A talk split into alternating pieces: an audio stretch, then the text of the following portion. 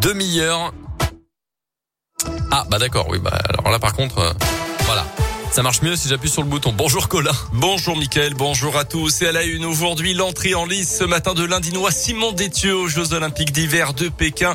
Le natif de Belay sera au départ du 20 km individuel en biathlon à partir de 9h30 tout à l'heure. Lors des derniers Jeux en Corée du Sud à Pyeongchang, il avait décroché la médaille d'or avec le relais mixte français. Alors pourquoi pas récidiver cette fois-ci, mais sur une épreuve individuelle. C'est en tout cas ce qu'espèrent ses fidèles supporters du plateau d'Hauteville dont il est originaire où des banderoles ont été installées aux quatre coins de la ville. Christine Pesanti est la présidente de son fan club.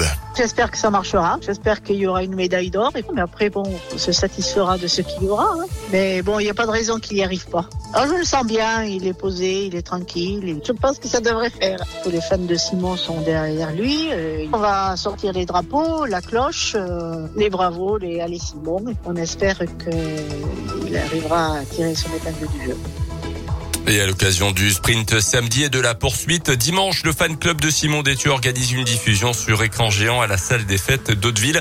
Ce matin, la France a glané sa quatrième médaille des Jeux Olympiques d'hiver, toujours en argent grâce à Tess Le 2 en Big Air. C'est du ski freestyle. Petite déception en revanche en super G en ski alpin. Alexis Pinturo termine à la 11e place.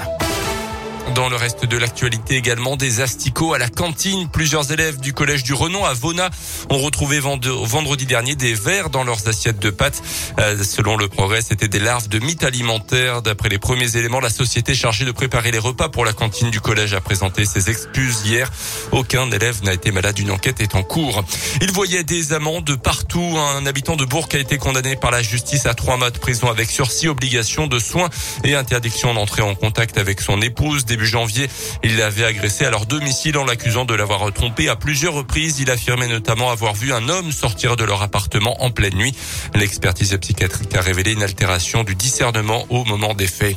Une collecte de sang aujourd'hui à Bourg alors que les réserves de sang sont actuellement au plus bas dans la région. Ça sera au Technopole Alimentec à partir de 9h tout à l'heure et jusqu'à 17h cet après-midi. Pour vous inscrire, rendez-vous sur le site internet de l'établissement français du sang.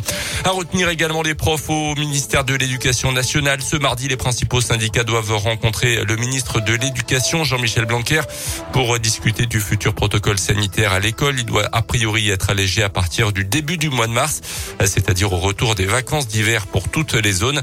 Ces derniers mois, les enseignants reprochaient le manque de concertation et de communication du gouvernement au sujet justement de la construction du protocole sanitaire.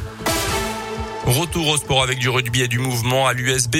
L'actuel 14e de Pro D2 qui vient de battre Aurillac en match en retard a annoncé la signature de John Sevou jusqu'à la fin de la saison. Le deuxième ligne Fidji arrive d'Aubenas. Notez aussi le retour de près de Théo William prêté par le Rugby qui était retourné prêté main forte à son club formateur il y a deux semaines. Dans le sens des départs, Elia Elia a signé à Nevers à partir de la saison prochaine. Et puis du tennis, un plateau 100% top 100 mondial pour la prochaine édition de l'Open 6e Sens Métropole de Lyon en partenariat avec avec Radio Scoop. Il se tiendra du 26 février au 6 mars prochain. Parmi les têtes d'affiche, la lyonnaise Caroline Garcia, mais aussi Alizé Cornet et Christina Mladenovic.